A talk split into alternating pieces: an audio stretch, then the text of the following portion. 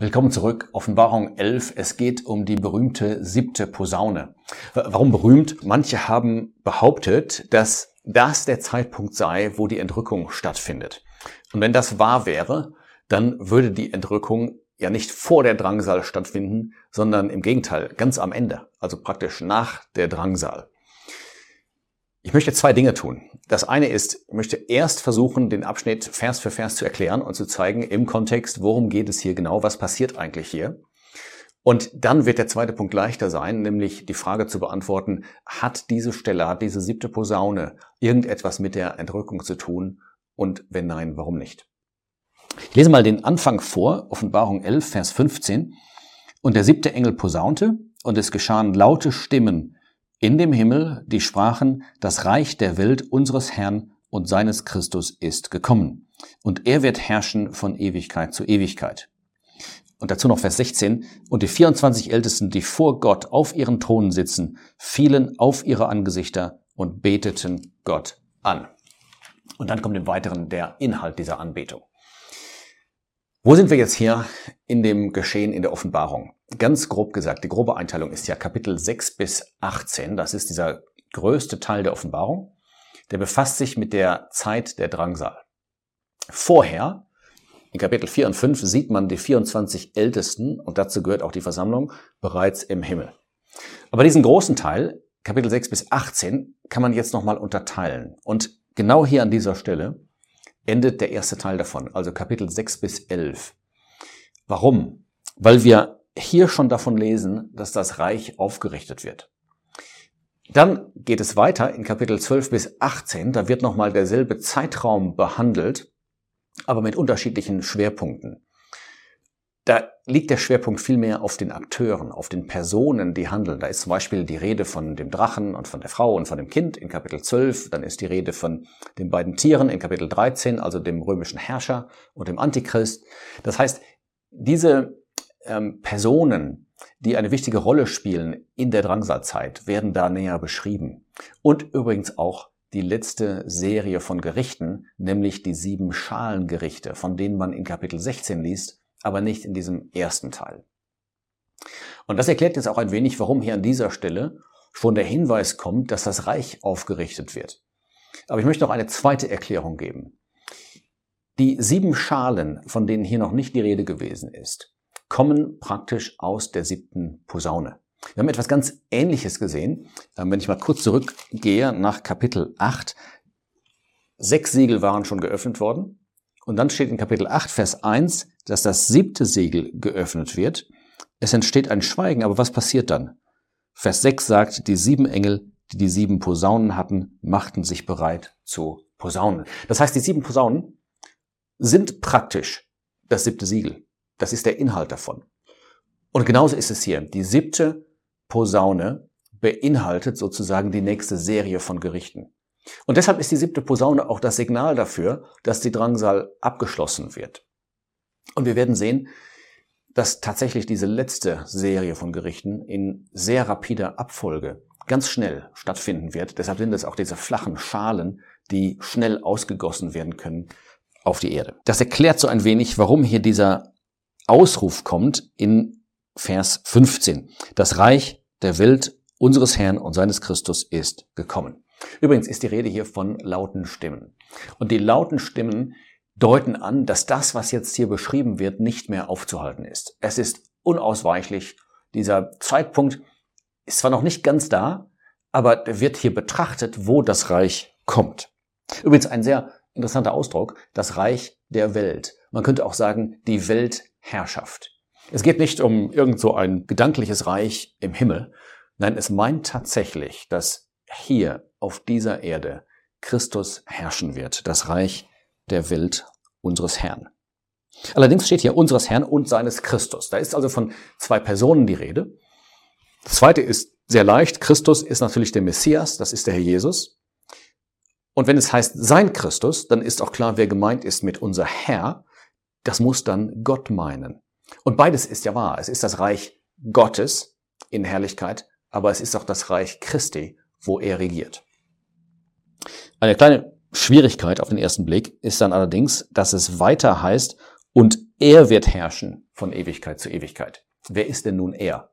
Man hätte eigentlich erwartet, sie, weil von zwei Personen die Rede ist. Aber eigentlich liegt darin eine Schönheit. Das ist kein Fehler. Ich bin überzeugt, dass es tatsächlich so gemeint ist. Die Schönheit liegt darin, dass wenn Christus herrscht, dass dann gleichzeitig Gott herrscht. Einmal durch ihn, aber auch weil Christus selbst Gott ist. Dazu haben wir auch eine Serie übrigens gemacht. Ich habe das nochmal verlinkt unten. Jesus ist Gott. Wunderschön, das Reich des Herrn und seines Christus und er wird herrschen. Dann heißt es von Ewigkeit zu Ewigkeit. Wir reden hier natürlich über das tausendjährige Reich.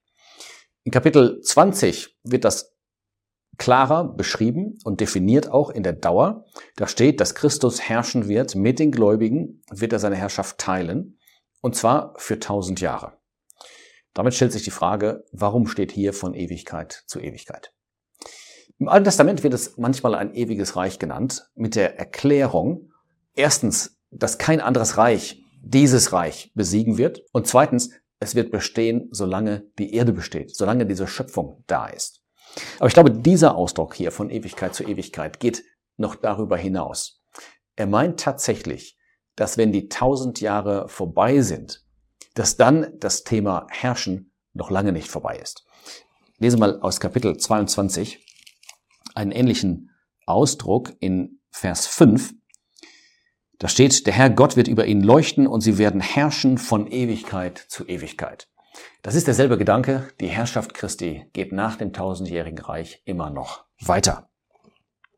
Das heißt also, wir haben hier in Vers 15 diesen Ausruf dieser lauten Stimme, das Reich ist gekommen und er wird herrschen. Und jetzt stellt sich die Frage, gibt es da eine Resonanz? Gibt es da eine Reaktion auf diese gewaltige Mitteilung? Und das Schöne ist, es gibt tatsächlich eine Reaktion. Die Verse 16 bis 18, die sprechen davon. Es ist die Reaktion der 24 Ältesten. Wir haben schon besprochen, wer das ist. Ich verlinke das auch nochmal. Ich will das nicht alles wiederholen. Es handelt sich um die himmlischen Heiligen und insbesondere gehört die Versammlung, die Christen gehören mit dazu, die gläubigen Christen. Und diese 24 Ältesten, die unter anderem gekennzeichnet sind von einer besonderen Einsicht in Gottes Wege, reagieren jetzt. Und ich gehe jetzt mal kurz durch diesen Text, was sie da aussagen. Das erste ist in Vers 16, sie sitzen zwar auf Thronen vor Gott, aber da steht, sie fielen auf ihre Angesichter und beteten Gott an. Das ist eine der Situationen, wo man merkt, die 24 Ältesten sind einfach überwältigt. Sie haben da etwas gesehen oder wahrgenommen, das ist so groß und so gewaltig, sie können gar nicht anders. Und das ist eigentlich der Gedanke von Anbetung. Man ist überwältigt und man muss sich niederwerfen und Gott Anbetung bringen. In Kapitel 4 war so ein Beispiel schon, da fallen die 24 Ältesten nieder, weil sie den Schöpfer gesehen haben auf seinem Thron. In Kapitel 5, da sehen sie das Lamm. Und nur das Lamm ist würdig, das Buch zu öffnen. Und dann fallen sie nieder vor diesem Lamm wie geschlachtet. Und sie tun dasselbe. Sie fallen nieder und sie beten an. Dann auch übrigens später nochmal in Kapitel 19 eigentlich auf einem düsteren Hintergrund. Da geht es um die Hure Babylon, also das falsche System, die Namenschristenheit ohne Christus, die nach der Entrückung übrig bleibt. Die wird da gerichtet, ist gerichtet worden. Und dann ertönt dieser Jubelruf, die Hochzeit des Lammes ist gekommen. Und auch da fallen die 24 Ältesten nieder und beten an. Aber hier, was interessiert uns jetzt besonders, in Offenbarung 11, da fallen sie nieder, weil die Ankündigung kommt, das Reich beginnt. Das tausendjährige Reich kann jetzt beginnen. Die, der größte Teil der Gerichte ist ausgeführt. Das, die siebte Posaune ist schon geblasen worden. Und das beinhaltet die Schalengerichte. Damit sind die Gerichte als abgeschlossen zu betrachten. Und Christus kann regieren. Und bei diesem Gedanken, und das ist mir jetzt wichtig, bei dem Gedanken daran, dass der Jesus regieren wird auf der Erde, da sind die 24 Ältesten nicht gleichgültig und schon gar nicht spotten sie darüber. Und sie sagen auch nicht, das ist irgendwie geistlich zu verstehen, sondern sie sind überwältigt. Sie fallen nieder und beten an, sie freuen sich, dass Christus einmal da geehrt wird, wo er gekreuzigt worden war und wo er ja bis heute verachtet ist. Und jetzt kommt in Vers 16, in Vers 17 und 18, was sie ausdrücken in ihrer Anbetung.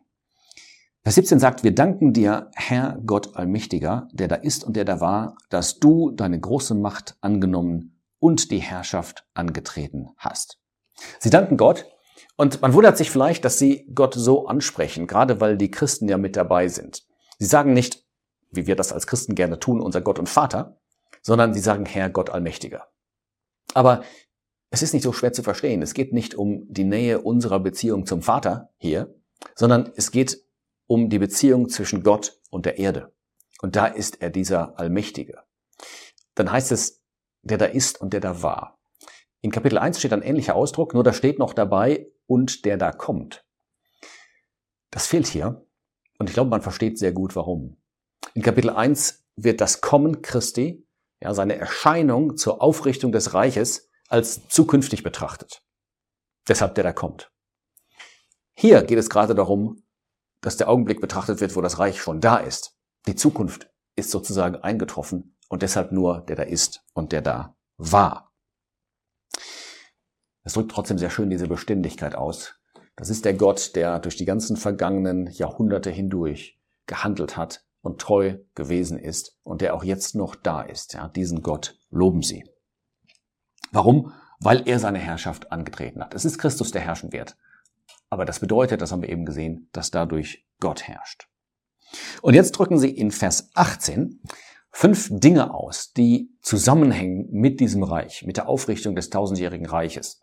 Und daran merkt man wieder, was für ein Verständnis diese 24 Ältesten haben. Erstens, die Nationen sind zornig gewesen. Sie beschreiben hier ganz klar, was der Hintergrund ist. Das Reich ist nicht etwa dadurch aufgerichtet worden, dass die Nationen sich alle bekehrt haben, dass sie alle Christen geworden sind, weil das Evangelium sich so verbreitet hat und weil sie die Welt vorbereitet hätten für die Herrschaft. Nein, sie sagen, da war Widerstand. Die Nationen waren zornig, sie haben sich aufgelehnt, wie das übrigens auch heißt in Psalm 2, wo es ja auch genau um dieses Thema geht. Und da steht in Vers 1, warum toben die Nationen Sinnen eitles die Völkerschaften. Und das hat man natürlich besonders gemerkt, als der Jesus auf der Erde war. Da haben die Menschen sich aufgelehnt gegen ihn. Deshalb wird auch dieser Psalm zitiert in der Apostelgeschichte mit dem Kommentar, dass die Nationen getobt haben, dass Herodes und Pilatus sich verbündet haben gegen Christus, den Gesalbten Gottes. Die Nationen sind zornig gewesen. Damals, als der Herr hier war, das sind sie eigentlich heute noch, immer noch in Auflehnung gegen Christus. Und das werden sie auch sein in dieser Drangsalzeit, auch ganz besonders am Ende davon. Also das haben sie erkannt. Die Nationen waren zornig, aber dann heißt es zweitens, und dein Zorn ist gekommen. Und das betont noch einmal, wie das Reich aufgerichtet wird. Ich habe eben gesagt, nicht durch Verbreitung des Evangeliums. Wir sind alle für Verbreitung des Evangeliums. Die Botschaft ist für alle. Aber das Reich wird dadurch nicht aufgerichtet. Dadurch werden Menschen gerettet. Aber das Reich wird aufgerichtet durch Gericht. Es gibt sehr, sehr viele Bibelstellen dazu. Ich könnte eine ganze Liste schicken, wenn jemand das interessiert. Ich erwähne mal nur drei, die ganz klar sind. In Offenbarung 19, da öffnet sich der Himmel, Christus erscheint, gefolgt von diesem großen Heer. Und was tut er dann? Er führt Gericht aus und richtet die Feinde. Und dann ist die Rede von seiner Herrschaft im nächsten Kapitel, Kapitel 20. Zweitens, in 2. Thessalonicher 1, da ist auch die Rede davon, dass er vom Himmel her erscheint und dass er dann den Gesetzlosen verzehren wird durch den Hauch seines Mundes, dass er Gericht ausüben wird. Und den dritten Vers, den lese ich kurz vor, der drückt das nochmal sehr, sehr klar aus in Jesaja 26, Vers 4. Da wird auf den Punkt gebracht, wie das sein wird, wie die Erde Gerechtigkeit lernen wird. Also wie dieses Reich der Gerechtigkeit kommen wird. Jesaja 26, Verzeihung, Vers 9. Denn wenn deine Gerichte die Erde treffen, so lernen die Bewohner des Erdkreises Gerechtigkeit. Also nicht, wenn das Evangelium sich genug verbreitet hat, sondern wenn deine Gerichte die Erde treffen. Drittens, und die Zeit der Toten, um gerichtet zu werden. Das ist jetzt keine Frage der Chronologie. Chronologisch gesehen werden die Toten viel später gerichtet, nämlich am Ende des tausendjährigen Reiches. Kann man nachlesen in Kapitel 20, der große weiße Thron. Übrigens dazu gibt es auch schon ein Video von Manuel Seibel, Link auch in der Beschreibung. Also erst am Ende des Reiches. Aber es wird hier erwähnt. um auszudrücken, wenn Christus das Reich aufrichtet auf der Erde, dann wird dem niemand entkommen. Selbst die ungläubigen Toten werden seiner Herrschaft und seinem Gericht nicht entkommen. Auch sie werden auferweckt werden. Sie heißen dann erschreckenderweise immer noch die Toten in Offenbarung 20. Aber dann erscheinen sie vor dem großen weißen Thron und werden da gerichtet. Aber dann kommt viertens etwas sehr Positives und Ermutigendes. Und den Lohn zu geben deinen Knechten, den Propheten und den Heiligen und denen, die deinen Namen fürchten, die Kleinen und die Großen. Das ist das Thema Belohnung. Das hängt auch zusammen mit dem Reich. Übrigens bei der Entrückung ist nie die Rede von Belohnung. Das ist ein Akt der Gnade, wo jeder Gläubige mitgeht. Aber bei der Erscheinung und bei dem Reich, da geht es um Belohnung. Und Belohnung, das ist nicht das eigentliche Motiv. Ein Diener dient nicht um der Belohnung willen. Aber manchmal erwähnt Gott die Belohnung, gerade wenn es um Schwierigkeiten, Herausforderungen, Widerstände geht, um zu ermutigen, um zu sagen, denk daran, es gibt einmal Lohn. Und das Schöne ist hier, die Kleinen und die Großen. Die Kleinen, das sind die, die nicht so in der ersten Reihe gestanden haben, die man vielleicht gar nicht so beachtet hat, die vielleicht im Schatten, so im Hintergrund gedient haben, aber jetzt stehen sie vorne und sie bekommen auch ihren Lohn. Und dann heißt es fünftens und letztens, und die zu verderben, die die Erde verderben. Das ist ein starker Ausdruck. Und die meisten Menschen heute würden bei dem Ausdruck die Erde verderben wahrscheinlich an, an das Klima denken, an ökologische Probleme. Und die, die sind ja auch ernst zu nehmen. Die Probleme sind ja tatsächlich da. Aber Gott meint hier etwas anderes. Er meint Menschen, die moralisch die Erde verdorben haben, weil sie Gott ausschalten wollten und ihr eigenes Ding machen wollten ohne Gott. Und deshalb sagt er, diese Gruppe gibt es und sie werden verdorben werden, sie werden gerichtet werden. Und damit endet dieser Abschnitt. Man merkt, wie viel Einsicht diese 24 Ältesten haben. Und ich hoffe, dieser Jubel, der hat etwas Resonanz in unserem Herzen. Das ist zwar nicht unsere eigentliche christliche Hoffnung, das ist die Entrückung. Aber dennoch dürfen wir uns freuen, dass der Jesus einmal hier geehrt wird. Und damit können wir zu der zweiten Frage kommen, nämlich was hat diese Posaune, wenn überhaupt irgendetwas, was hat die siebte Posaune zu tun mit der Entrückung? Ich glaube, aus dem, was wir jetzt gesagt haben, ist schon klar, es geht um ein vollkommen anderes Thema. Hier ist überhaupt nicht die Rede gewesen in diesem Abschnitt von Menschen, die irgendwie entrückt würden, aus der Welt genommen würden.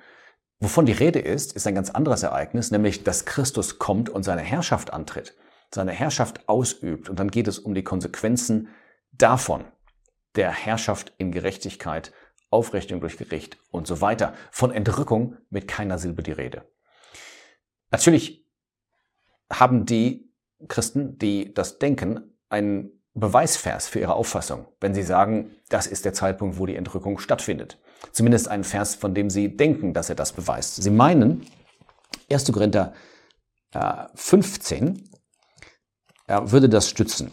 1. Korinther 15, da steht in Vers 51, siehe, ich sage euch ein Geheimnis, wir werden zwar nicht alle entschlafen, wir werden aber alle verwandelt werden in einem Nu, in einem Augenblick. Und jetzt kommt's, Vers 52, bei der letzten Posaune. Und dann sagt man, hier steht es doch, es gibt sieben Posaunen. Die siebte ist die letzte Posaune. Und das ist der Zeitpunkt, wo die gläubigen Toten auferstehen und die Lebenden verwandelt werden. Ergo der Zeitpunkt der Entrückung. Allerdings stecken da ein paar Annahmen drin. Ich bespreche das jetzt nicht im Detail, weil es dazu schon ein Video gibt, nämlich Argumente gegen die Entrückung, also der Entrückung vor der Drangsal, widerlegt.